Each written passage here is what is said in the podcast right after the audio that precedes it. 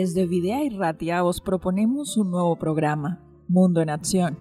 Queremos tomar el pulso de iniciativas que tengan como objetivo paliar las desigualdades y las injusticias que la sociedad genera. Es por esto que traeremos a entrevista a diferentes ONGs que pongan a este mundo en el que vivimos en acción. Asociaciones que representen a personas que luchan por las situaciones que afectan a nuestro entorno en Euskadi y en el ámbito mundial.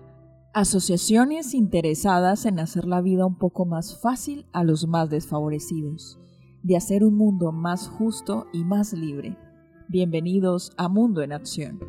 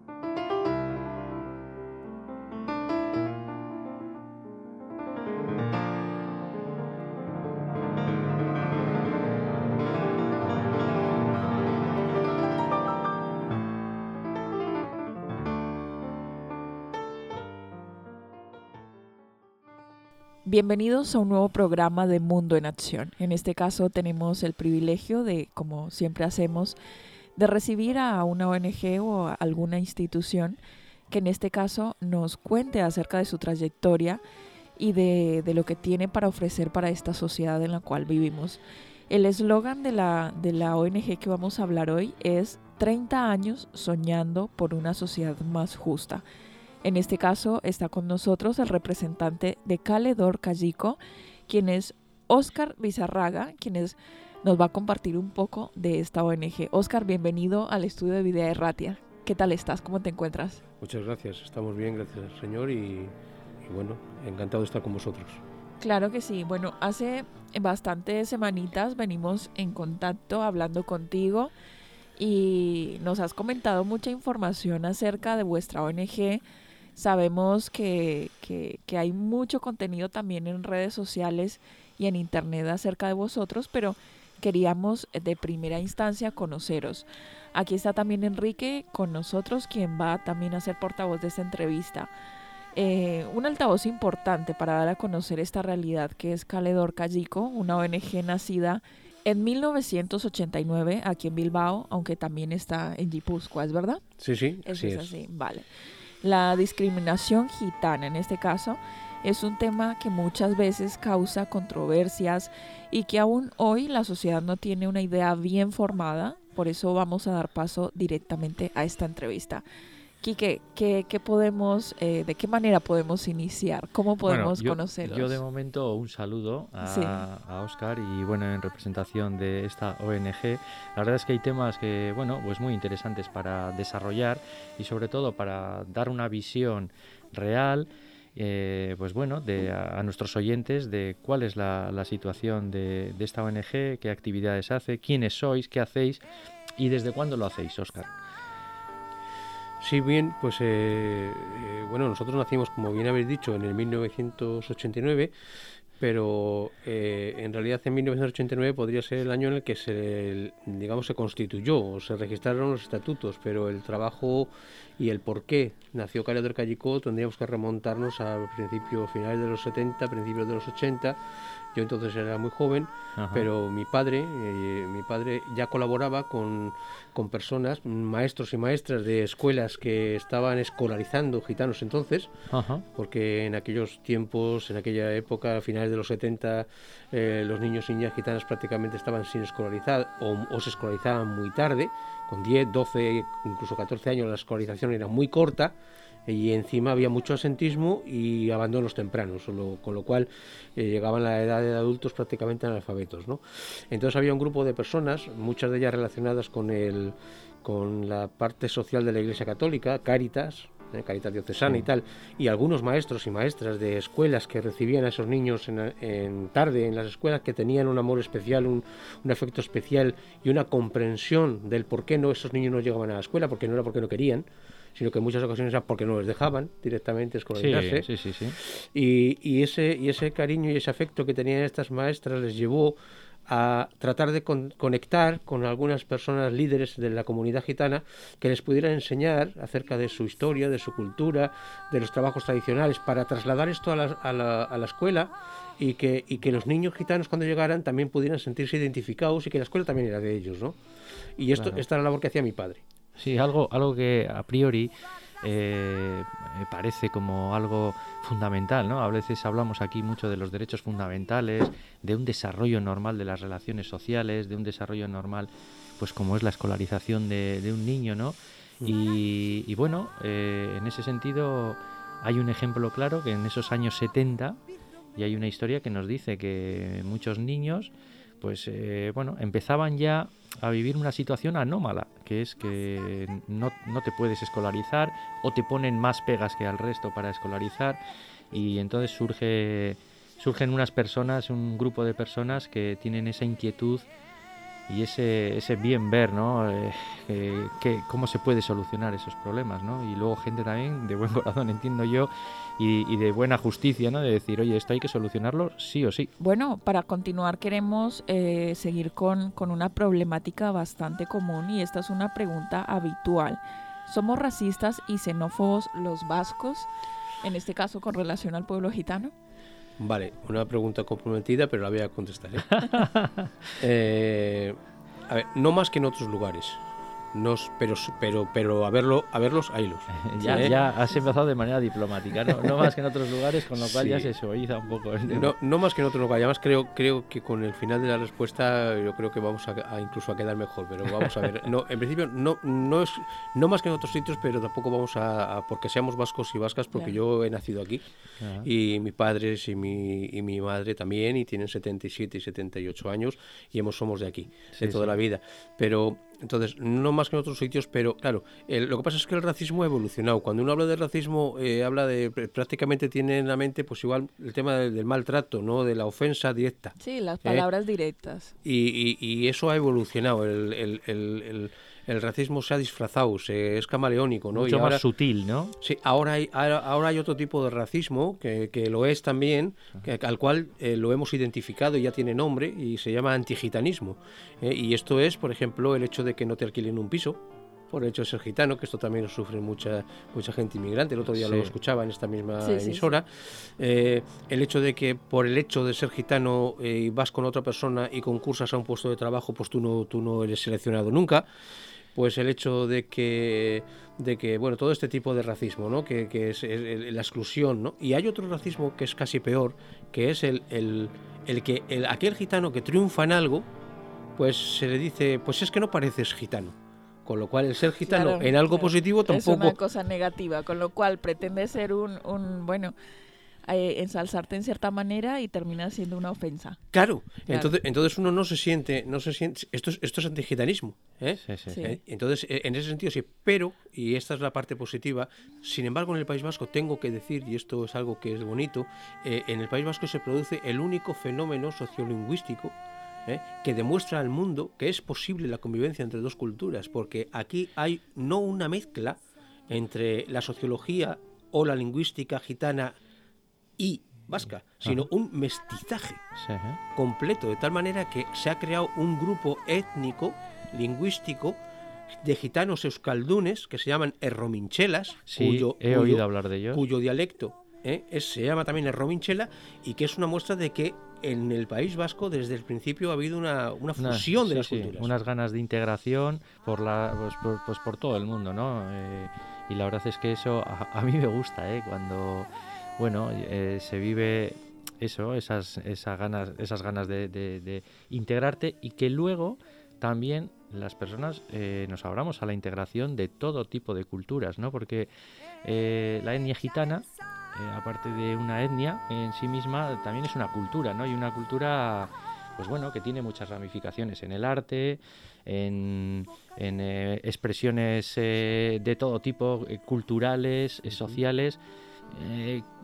Cuéntanos así brevemente un poco, para que también nuestros oyentes, los que no conocen, cómo, cómo viene la etnia gitana aquí, cómo se afinca y, y bueno, qué, aportaciones culturales y eso ofrece, ¿no? Sí, como para aclarar un poco el concepto de los orígenes, tenemos la, inquietud de si los gitanos sois una raza, una cultura, de dónde vienen eh, los gitanos a España y, bueno, y todo esto que, realmente da para mucho para hablar, pero sí, de una manera así complicado, como sintética, ¿no? Lo, resumo. Eh, los gitanos podríamos decir que somos un pueblo, una cultura o como tenemos reconocido por Naciones Unidas, eh, el término nación sin territorio.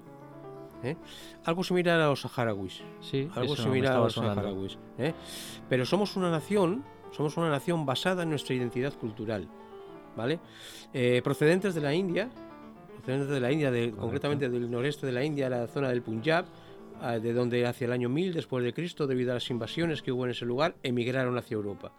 Eh, dos siglos de, un único itinerario hasta lo que conocemos como Egipto Menor, el Irán-Irak de hoy, eh, se conocía como Egipto Menor, hasta ahí llegaron con un solo movimiento, una sola, una sola corriente migratoria, pero en el siglo XIII eh, surge lo que se llama la gran diáspora y en los dos siguientes siglos se puebla toda Europa de personas gitanas. De hecho, hoy somos la minoría mayoritaria en Europa, estamos hablando de unas 15 millones de personas. Sí, sí. o sea que de procedente de Europa y en la península ibérica llegamos en el 1425 y en Euskadi en el 1435. Claro, datos. Sí, pero si hay un dato escrito seguramente habrá orígenes, eso es anteriores a eso, seguramente. Si no, no habría datos escritos en el No, no, no, eso está Pero bueno, clarísimo. a principios del siglo XV estamos aquí y desde entonces estamos aquí. Ajá. ¿Y cuál es son las problemáticas. Yo, bueno, como tú has dicho antes, ¿no? Seguramente se ha avanzado en muchas materias y se ha avanzado y solucionado muchas problemáticas y se ha llegado a un entente cordial de muchas cosas, pero eh, ¿cuáles son las problemáticas más grandes a las que hoy en día os enfrentáis para integraros dentro de lo que hemos llamado sociedad paya o, eh, quiero decir, para, para llegar a una integración? Porque es que efectivamente yo siempre digo, la, está muy bonito ser poético y decir, sí, sí, no, todos somos integradores, todos somos, eh, todos somos iguales, no sé qué, pero luego a la hora de, los hechos resulta que os encontráis con problemáticas. Y os encontráis con problemas hoy, no hace 50 años. Sí, sí. siglo XXI y 2022, año 2022, estamos con problemáticas. Ahora, ¿en, ¿qué podíais decir de estas problemáticas, las más grandes? Bueno, básicamente por concentrar todo en algo es el que no se nos permite eh, eh, vivir nuestra identidad. O sea, la gente no entiende que ser gitano no es una, una, una, muestra de diferentes comportamientos que se nos atribuyen y que no nos son propios, como la falta de higiene, la falta de... todo aquello que es marginal, ¿eh? la delincuencia, el no ir a la escuela, todo eso que no es nuestro, se nos atribuye y eso, de como es, resulta que parece ser que es nuestro, pues no se nos permite, ¿eh? no se nos permite, no se nos acepta. Sí, se, os atribuye de una manera... Eh, Prejuiciosa, ¿eh? que no permite Prejuiciosa, esa es la palabra, efectivamente. Claro, se creen que eso es ser gitano, ¿no? Y entonces, entonces ¿qué pasa? Que se nos ponen muchas trabas, por no hablar de las propias leyes antigitanas, pragmáticas, que decía textualmente, cito textualmente, abro comillas, y dice, hasta que su forma, hasta que su nombre y, fuera, y forma de vivir pueda para siempre borrarse y olvidarse. Luego todo estaba dirigido a que no vistiéramos como no vestíamos, no habláramos como hablábamos, no, nuestras costumbres no debían de ser puestas en escena, no podíamos trabajar en lo que trabajábamos, no podíamos juntarnos como familia. ¿Molesta eso? Digo que si molesta, que si molesta, no, molesta a la sociedad les molesta que haya gente que tenga una cultura, es verdad que es una cultura muy enraizada, es una cultura que se vive mm, eh, muy adentro, que digo yo, ¿no? Eh, nosotros los vascos, y tú vives, eh, bebes de las dos, de, las dos fuentes, ¿no? De la mm. cultura gitana y de la cultura vasca también, ¿no? Que la tenemos de, una, de una manera muy enraizada, que parece que hay personas a las que les molesta o no les gusta, ¿no? Y entonces, pues efectivamente, quieren, digamos, el el pensamiento único, la única manera de comportarse, la única manera de ser y, eso, y ese punto que has dicho, ¿no? Parece como que quieren borrar la esencia de, pero esto, de ciertas personas. Pero esto es terrorismo cultural. sí, sí, podría. Eh, y además, además te digo algo, Quique, eh, desde el desconocimiento. porque no nos conocen que, somos una cultura, que, que, he dicho, que he dicho que estamos desde el principio del siglo XV. No sé si nuestros espectadores o nuestros oyentes sabrán que en el siglo XV España no era España todavía. Efectivamente. O sea que los gitanos estamos en la península ibérica antes de que España fuese España. Sí, sí. ¿Eh? Y, no nos conocen. Antes eran unos reinos, se y se conocen más de los musulmanes y de, lo, y de los y de los bizantinos y de esto que de los propios gitanos que los tenemos en el, en el portal de al lado o en el piso de arriba. O sea, no se nos conoce, no se tiene ganas de conocer, se bebe de los prejuicios. ¿Y esto qué pasa? Que el no conocer a la gente y el no reconocimiento no puede haber respeto. El respeto es igual a conocimiento más reconocimiento. Sí, interacción también, ¿no? Porque es verdad que, que se ha frenado esa, esa posibilidad de interactuar con eh, por eso yo creo que es importante ¿no? la aparición de asociaciones, ONGs, la relación esta que tenéis vosotros pues, también a nivel institucional, eh, ayuntamiento, donde, bueno, luego hablaremos, en breve tenéis una, eh, una festividad que, vais a, que vais a hacer en colaboración o por lo menos con el ayuntamiento y demás. normalizar todo eso es fundamental y para eso hay que conocer y hay que conocer cuál ¿Cuál es vuestra manera de pensar y hacer? Si me permites, a nivel, eh, voy a dar un dato, un dato antropológico o sociológico, no sé de por dónde mirarlo o por los dos. Eh, y es que, quisiera que la gente se diese cuenta de, algo. Se, nos considera peligrosos. Cuidado que viene el gitano, tal, eh, miedo, un, miedo hacia nosotros. Y sin embargo, llamo a la reflexión de la gente, incluso de los, de los eruditos, que me digan en qué parte del mundo hay un grupo terrorista gitano. Mira, eh, aquí hemos tenido a SOS Racismo, por ejemplo, haciendo alguna entrevista y nos decían, ¿no? Eh, son tópicos que están tan que han calado tanto en la sociedad que al final acabamos creyéndonos no que tanto inmigrantes como gitanos que son eh, el origen de pues eso de delincuencia y de cosas que, no tienen una relación directa. Dice de hecho es que los datos estadísticamente te dicen que son los autóctonos los que más delinquen los que más eh, decir que, si defraudan defraudan mucho más eh, el autóctono que el inmigrante. Y ya pues hablando de gitanos o no gitanos o esto, es así, la realidad es así, la estadística no, tiene nada que ver con Sí, lo que pasa es que, en el ideario y en el pensamiento de las personas se ha extendido a lo largo de muchos años, también es verdad, ¿eh? muchas décadas y eso al final termina calando. ¿eh? Sí, pero fíjate que no te hablo ni siquiera a niveles comparativos, te, hablo en, no existe, o sea, cero, mm. cero, no existe en ninguna parte del mundo un movimiento terrorista gitano, ni integrista que estemos reclamando algún terreno en el que queramos ir, ni un partido político que pretende hacerse con el poder e implantar la ley gitana, no. O sea, el gitano eh, somos todo lo contrario a que la gente piensa, somos un pueblo pacífico. De hecho, cuando emigramos de la India es porque se estaban invadiendo, dijimos, porque se la queden ellos. no. Hay una, no hay una, eso es, no hay una ambición territorial, ni no, sino más, más bien un mantener la cultura, un mantener la esencia de, de, tu etnia, ¿no? Que, que yo creo que, bueno, es, es, es una exigencia, entre comillas, tan, tan básica, tan de derecho fundamental, tan fundamental que que bueno, es verdad que, no tendría sentido no aceptarla de, otra manera, ¿no? Hablemos de los aspectos laborales, Oscar, porque es interesante también que eh, la palabra gitana eh, la, he, conocido como desde un aspecto positivo, desde un aspecto de, de saber moverse a nivel comercial, de ser entendido, de ser despierto, de ser hábil. Ahora, eh, ¿hay aspectos en los que se pueda identificar laboralmente a la etnia gitana, eh, laborales? Vale, eh, esta pregunta no la entiendo bien, pero no sé si se refiere exactamente a que, qué trabajos se asocian a nuestra cultura. vale, vale, vale, vale. Bueno, es que ya lo que decía es un poco que se os relaciona con gente hábil para los negocios. Que lo somos.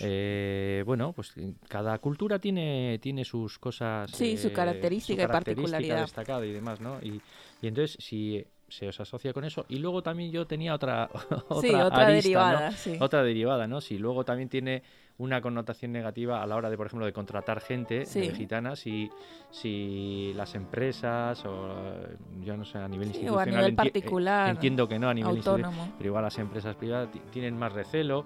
Eh, por una parte la parte positiva y luego vemos la cara la cara B.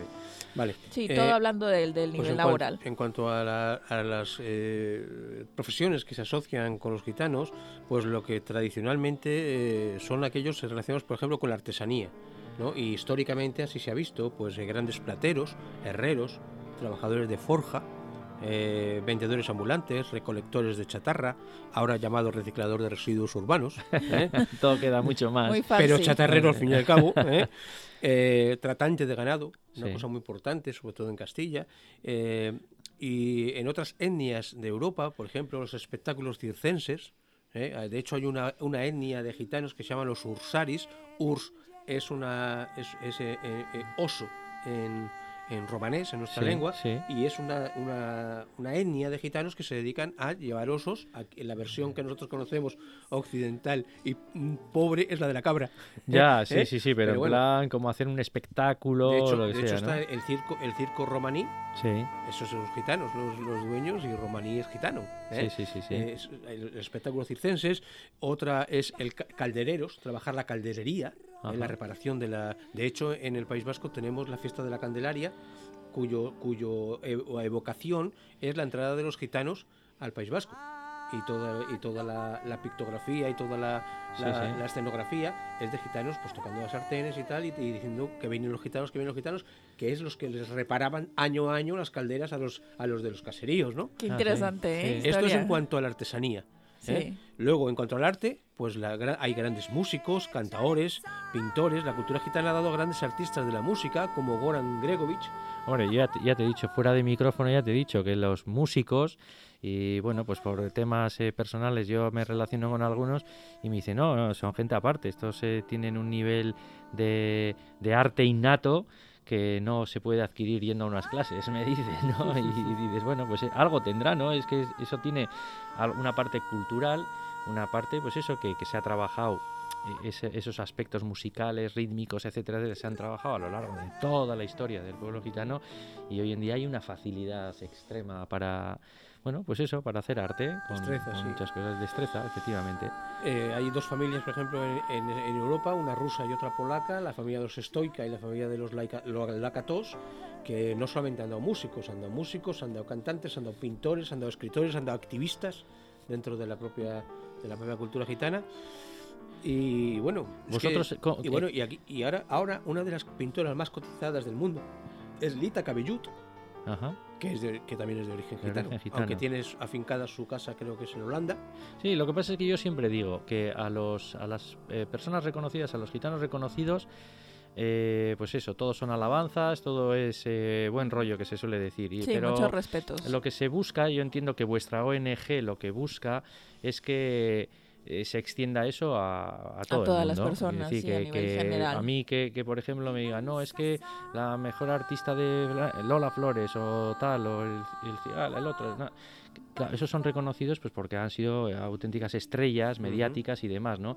Pero vuestra ONG yo creo que lo que pretende es más allá de lo que unos casos, de que unos casos puntuales eh, eh, sean eh, tratados muy, muy, muy bien, que, eso sea una cosa normal, ¿no? que se normalice la, relación entre las personas y entre las diferentes culturas. Y que se conozcan aquellas referentes gitanos y gitanas que han triunfado en cada una de esas artes escénicas, ¿eh? o musicales, o deportivas, como Andrea Pirlo, por ejemplo, ¿eh? o como Ibrahimovic, ¿eh? o como Cantona, Sí, ¿eh? sí, o como otros muchos, Fernando Reyes, un montón de, gente gitana eh, que está que se reconozca su gitaneidad para que eso es. para con, que con naturalidad con eso es. con normalidad que no solamente los gitanos somos claros de esta manera si no tenemos en cuenta a todos los que han triunfado pues las estadísticas siempre va a estar muy cerca del 100% o del 80 o del 90 de lo malo porque no se tiene en cuenta lo otro.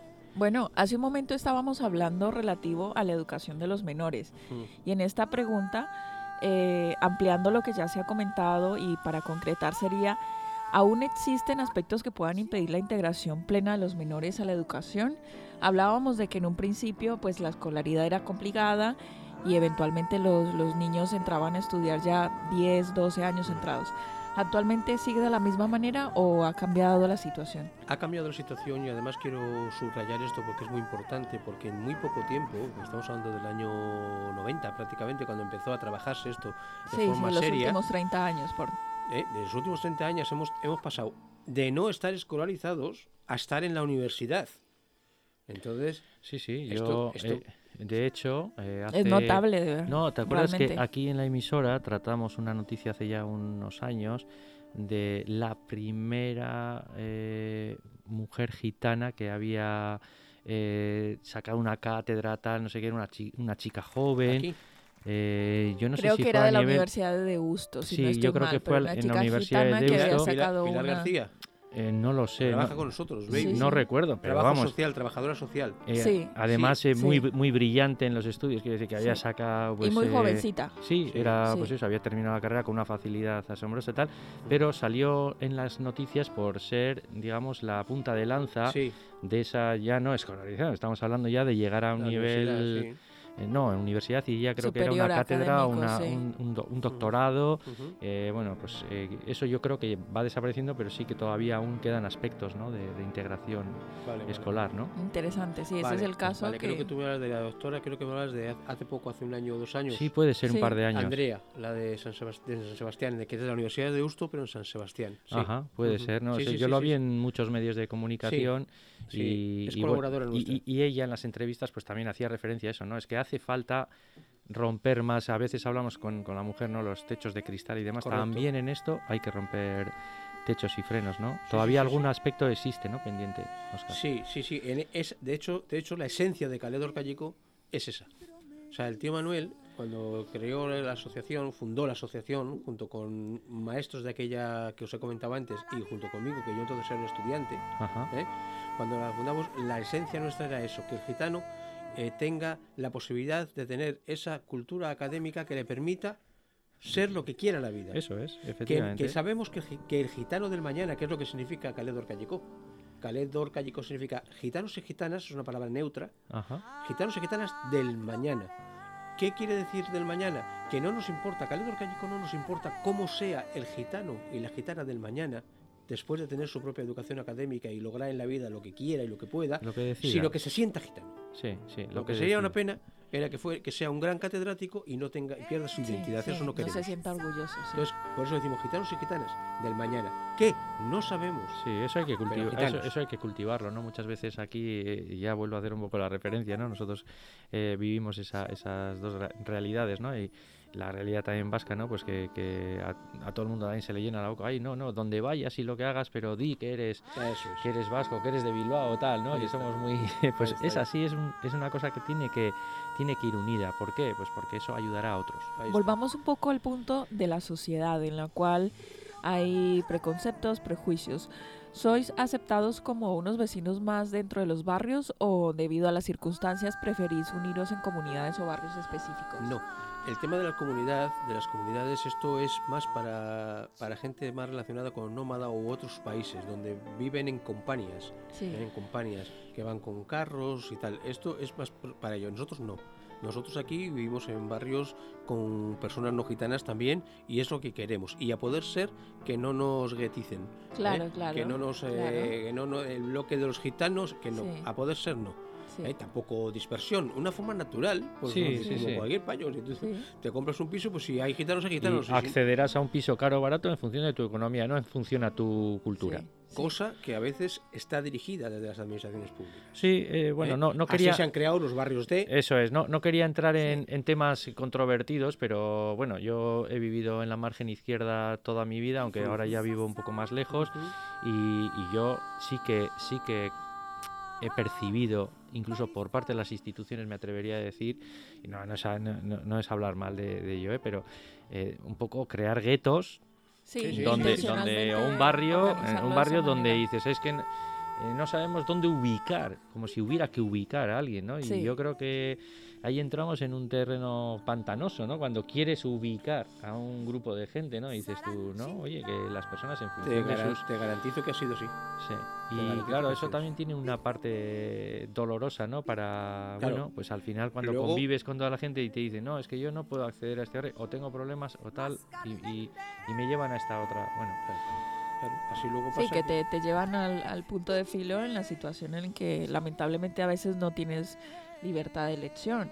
Hablemos, Oscar, de las ONGs. ¿Colaboráis con alguna otra entidad para poder, bueno, llevar a cabo vuestras, vuestras iniciativas?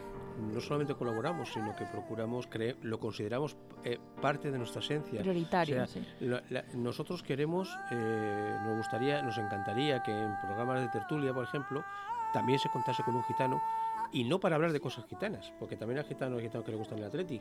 Ah, claro, es que Pero qué bonito sería saber qué opina gitano sobre un gitano o cómo piensa un gitano claro, sobre para tener variedad y eh, no queremos no queremos gitanos hablando de cosas gitanas, queremos gitanos en todos los lugares y hablando, de, cosas que nos interesan a todos. Y es que siempre a veces se, se, centran las conversaciones, bueno, en este caso es una entrevista de la ONG, entonces hablamos de las problemáticas, ¿no?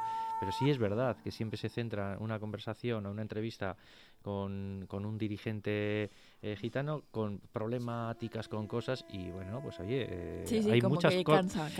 Es claro, hay muchas más cosas que compartir y que compartimos, más allá de las problemáticas que efectivamente hay que darlas a conocer y hay que reivindicar, ¿no?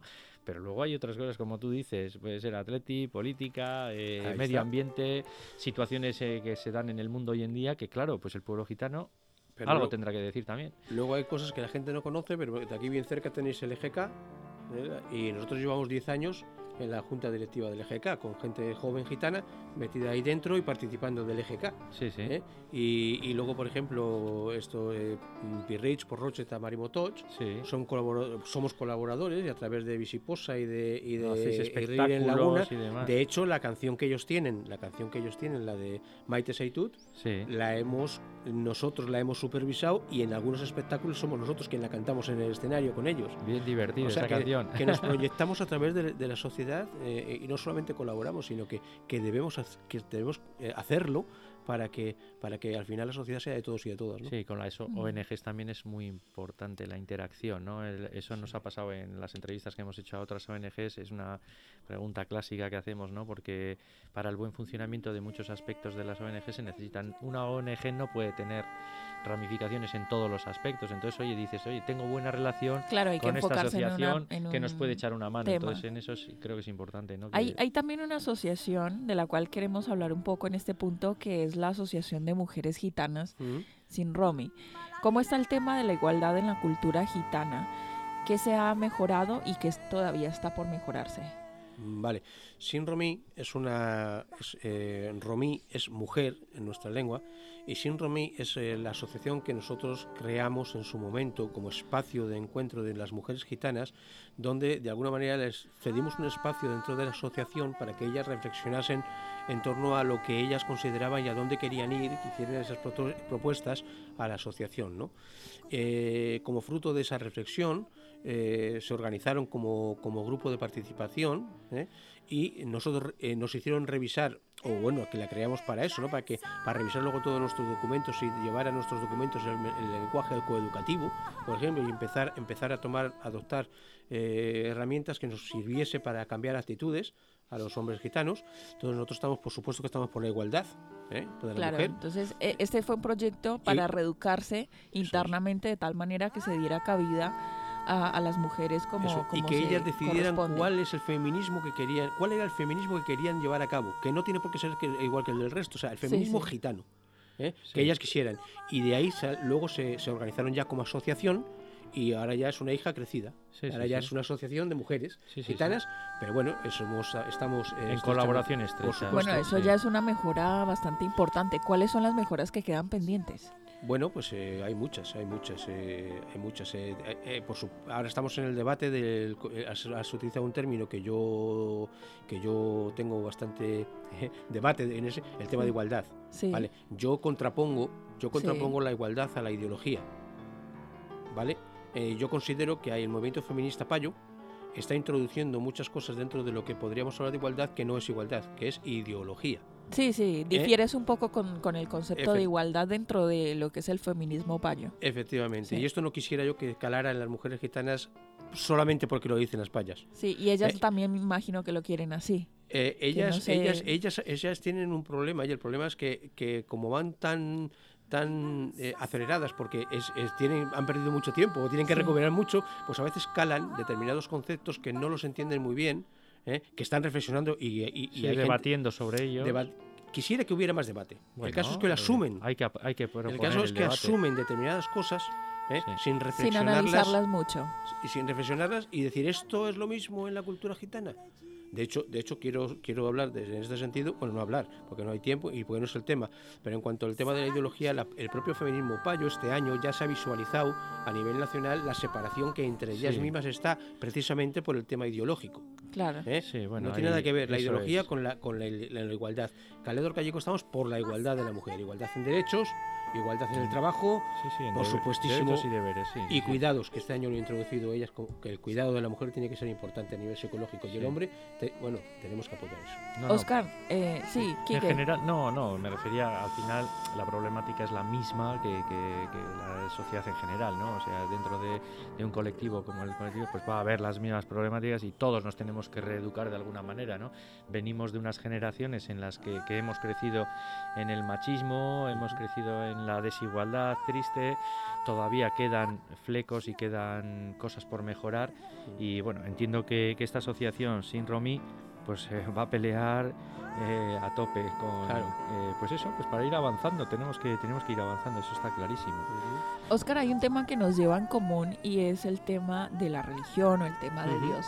Somos una emisora cristiana y de hecho tú nos has contactado porque, bueno, eres oyente de nuestra emisora, te gusta ese programa y dijiste, bueno, eh, nuestra ONG eh, cala perfectamente en este programa. Ahora, desde un punto de vista cristiano, em, a ver, la pregunta va direccionada así. ¿Creéis que la religión es un factor de integración? ¿Con qué religión podemos identificar a la mayoría de los gitanos? Y de hecho, háblanos un poco de la religión eh, en tu hogar, particularmente porque, bueno, no podemos hablar de todos, pero mm. sí de tu experiencia. Vale. Primero, efectivamente soy oyente de esta emisora, eh, me enganché a ella porque tenéis la misma visión que tenemos nosotros en la, en la, en la asociación, aparte de como cristiano evangélico también que soy, porque eh, considero que el, el Evangelio es es eh, algo más que la, que la mera doctrina. El Evangelio está hecho, son buenas nuevas, ¿no? Son buenas nuevas hacia otras personas. Y dentro de esas personas, las más vulnerables, aunque no conozcan al Señor, una forma de que lo conozcan es a través de tu propio comportamiento. Porque claro, no de tus hechos. De tus acciones, no, de tus palabras. efectivamente. Y entonces, el ver cómo vosotros seréis capaces de tener en cuenta a organizaciones o a políticos que están haciendo cosas por esa gente vulnerable, eso me caló muy hondo y eso va muy en, la, en, en, nuestra esencia, ¿no? Sí, vamos, compartiendo buenas noticias, que es nuestro eslogan. En cuanto al pueblo gitano, diré que como sociología, no el, el gitano no tiene eh, religión propia. Claro. No tiene que, religión propia. El, el gitano eh, practica la religión que mayoritariamente se practica en, el, en, ese país. De hecho, en Europa del Este eh, hay una, un grupo étnico que se llama los Jorajané, que Jorajay es cura en nuestra son ortodoxos son los ortodoxos ¿eh? son ortodoxos la mayoría ¿eh? entonces eh, en los países occidentales la mayoría han sido católicos vale y sí que tengo que decir que desde los años 50 hasta nosotros el movimiento evangélico ha calado, ¿no? Muy profundamente. De hecho, no hay familia donde no haya cristianos evangélicos. No quiere decir que la mayoría somos evangélicos, eso es un error. La mayoría de los gitanos españoles son católicos. Pero es curioso ese dato. ¿eh? Es curioso porque lo que se ve es lo otro. Eso es, yo de las últimas décadas me atrevería a decir que, que eso, yo lo relaciono directamente y es verdad que ha habido como una explosión de de, intereses y cristianos de parte más que todo de la y muy identificados pues con eh, religiones evangélicas pentecostales o la iglesia Filadelfia. Quiero decir que ahí se relaciona muy directamente y me resulta curioso el dato que da él que la mayoría dice todavía sigue siendo católica pero hay una marea que lleva hacia sí. No y una identificación me imagino de parte de las características de lo que son las eh, religiones evangélicas con relación a las características de idiosincrasia del pueblo gitano. Eh, me decías, sí, de tu, de tu familia, de cómo abordáis la religión. Nosotros en, mi familia yo conozco al Señor desde que era pequeño, desde que tenía la edad de 5 o 6 años aproximadamente. Y, ya desde pequeñito pues ya, ya conocemos al Señor. Yo de hecho tengo 56 años, yo no he sido bautizado. Eh, yo no he sido bautizado, o sea, perdón, la iglesia yo no católica, yo perdón, yo no he hecho la comunión. Ah, vale, decir, ¿eh? que se hacía con 7 8 años. Entonces, y mi hermana tiene un año más que yo y tampoco la ha hecho. O sea, en mi casa mm, ya éramos eh, cristianos evangélicos desde, desde pequeños y luego con el tiempo, pues eh, yo soy pastor evangélico, mi padre también, mis cuñados también. Eh, hemos vivido no solamente la religión, sino practicarla y, y, liderarla, también de alguna manera, ¿no? Porque ahí habéis cogido una responsabilidad eh, importante, ¿no? Yo siempre digo que pues la gente que, que, está en el liderazgo de las iglesias, ¿no? Eh, eh, a nivel de trabajo pastoral y demás, bueno, conlleva una responsabilidad donde eres un poco de todo, ¿no? Eres psicólogo, eres predicador, eres, bueno, haces muchos trabajos y, la verdad es que siempre como la propia palabra del pastor nos representa, ¿no? Cuidando del rebaño, de las ovejas, de las personas, ¿no? Y de sus problemáticas. Y un dato importante respecto a la religión es que sí que ha cambiado mucho. El conocer al Señor, ah, fíjate, aunque no se llegue uno a convertir, ¿vale? Sí que ha cambiado mucho el comportamiento del pueblo gitano, porque el mero hecho de que haya, porque al ser nosotros una sociedad organizada, patriarcal y que sean las mayores los que los sean los mayores los que dirigen la familia, el hecho de que los mayores hayan conocido al Señor ha hecho que muchas de las prácticas que antes no eran muy entre comillas, civilizadas o más bien relacionadas con, con temas de, que hemos dicho antes de marginal, se eliminen automáticamente por el hecho de que se hemos considerado que eso no es, no es adecuado. ¿no? ¿A, quién no cambia el Señor, Oscar? Eh, porque yo siempre digo... ¿A no cambia? Yo, a nadie. ¿eh? Yo, a todos, te digo, a todos. Yo te digo, yo sí... Yo, vamos, tengo un entorno social amplio, conozco muchas personas, ¿no? Y bueno, yo soy de los pocos creyentes que puedo decir de mi entorno social fuera más allá de la iglesia, ¿no? Y bueno, no sé qué hubiera sido de mi vida si no hubiera conocido al Señor. Y, definitivamente diferente. Y, qué cosas, definitivamente diferente, pero incluso el Señor me ha, me ha rescatado de muchas eh, situaciones. Cosas y situaciones negativas, ¿no? Y creo que, que rescata a tantas personas. Eh, yo siempre digo, eh, puedes ser de un equipo de fútbol, de un partido político, lo que sea, el que verdaderamente cambia la vida es el Señor. Amén. Bueno, entonces notablemente se ve una, una diferencia, una mejora con relación a, la vinculación religiosa de los gitanos a nivel general por, por el hecho de mejorar ciertos aspectos culturales o, o preconcebidos dentro de la cultura a nivel de, de, abordar, de un abordaje cristiano, ¿no? Sí, de hecho a ti que te gusta mucho preguntar por un texto bíblico a, tus entrevistados, te diré que el mío es haz con los demás lo que quieras que los demás hagan contigo. Claro, claro. la, regla de, oro. la, regla de oro no por ello es muy fácil, ¿eh? es un desafío. Es un desafío. Es un desafío, pero diario y continuo. Bueno, tenéis otro. Sí, perdón. sí, quería decir que tenéis otro desafío, pero no sé si, si podemos entrar en él ya. Sí, sí, eso iba a ah, decir, que se ah, nos va acabando el tiempo y tenemos una última pregunta que es con relación al evento importante del cual estamos convocando.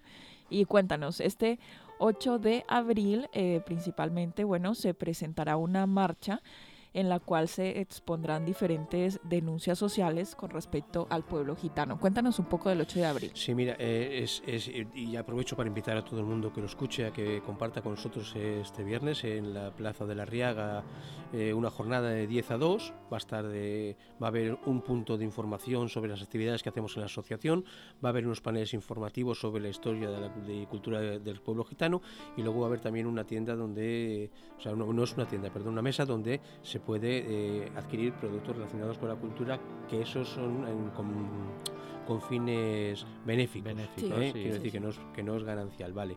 Eh, y luego a las doce y media pues, nos acompañaron una comitiva de, del ayuntamiento encabezada por el alcalde y el día 8 de abril para nosotros es el Día Internacional del Pueblo Gitano en todas las partes del mundo y es el, día que es, es, el día 8 porque se conmemora hace 51 años en en el año 71 el año 1971 se hizo el primer congreso de gitanos a nivel mundial y ese, ese día eh, fue el día que se, se adoptó el himno gitano, ¿vale? el Yelen Yelen, que era una, una canción popular de Jarko Jovanovic que hablaba sobre las penurias y las fatigas que pasaba el pueblo gitano en todas las partes del mundo. Entonces se adoptó el, el himno gitano, en ese congreso se hizo la bandera gitana, que es una franja azul eh, arriba como símbolo del cielo, una franja verde eh, abajo como símbolo de la tierra, ¿eh? y una rueda roja que es parecida a la de la India, pero la de la India es azul y tiene tres simbolismos. Por un lado habla del nomadismo del pueblo gitano, por otro lado habla de nuestro origen hindú, pero no es azul sino roja porque está teñida de sangre que ha costado al gitano mantener nuestra cultura viva hasta el día de hoy. Ah, ese es el simbolismo. Entonces, himno, bandera ¿eh? y a partir de ese año, todos los años recordamos, utilizamos ese día para reivindicar respeto y pedir al mundo respeto hacia nuestra identidad. Es, la, primera vez que lo... Que lo eh, sí. No. No, no, lo hacéis todos los años. Caledor Callicó somos la primera asociación en Euskadi gitana que empezó a celebrar este día y hace ya 15 o 16 años. Lo hacemos todos los años en, la, plaza, la Plaza Nueva. Sí, sí, Pero este año lo hemos trasladado a la, a la Riaga Muy bien. por, bueno, por razones de pospandemia y, bueno, también para que se nos vea en otros lugares. ¿no? bueno, bueno, Es, un sitio, es un sitio bonito y dices que es de 10 a 2 este viernes 8 de abril. Esta entrevista se va a emitir antes y seguramente después. Y seguramente después, pero para los que se la hayan perdido, el próximo año podrán participar en la misma fecha. Y en otras muchas cosas que Caledor Callico hacemos. Sí, para eso sí que nos gustaría que nos dieras pues eh, una manera de contactar con vosotros, pues que eh, algún dato pues para que nuestros oyentes que vuelvo a repetir, este programa se emite eh, ya, pero luego también se va a emitir en próximas ocasiones y habrá gente que esté interesada en decir, ay, pues mira, quiero contactar con ellos eh, por la razón sí, participar de la ONG, enterarme un poco más de la cultura. Bueno. Vale, como todavía no he inventado una radio que proyecte imagen, ¿eh? diré que en cualquier dispositivo móvil, con, o bien ponen Oscar Bizarraga, ¿eh? o si no se acuerdan de Oscar, ponen Bizarraga, y si no ponen Caledor Callicó, que aunque no sepan escribirlo, Google se lo va a reconocer, o, o, o ONG Pueblo Gitano, ya con esa información, eh, Bilbao pero, sí, pero ahí puede salir cualquiera de las 12 o 13 asociaciones que hay. Pero ah, si quieren de la nuestra, que os acuerden de Ocallicó o Bizarraga, ¿eh? y, yo voy a dar mi teléfono si quieren, que es el 6. Bueno, de hecho, sí, perdón un segundo. De hecho, en redes sociales vamos a poner este esta pues información. y así queda más bien clara. ¿Pero cuál es el número? 670 431 sí. 316.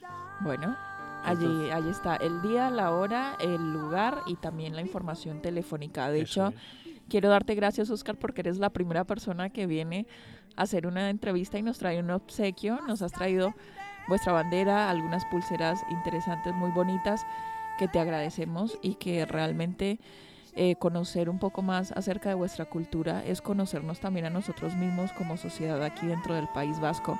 No sé si tenéis algún comentario más.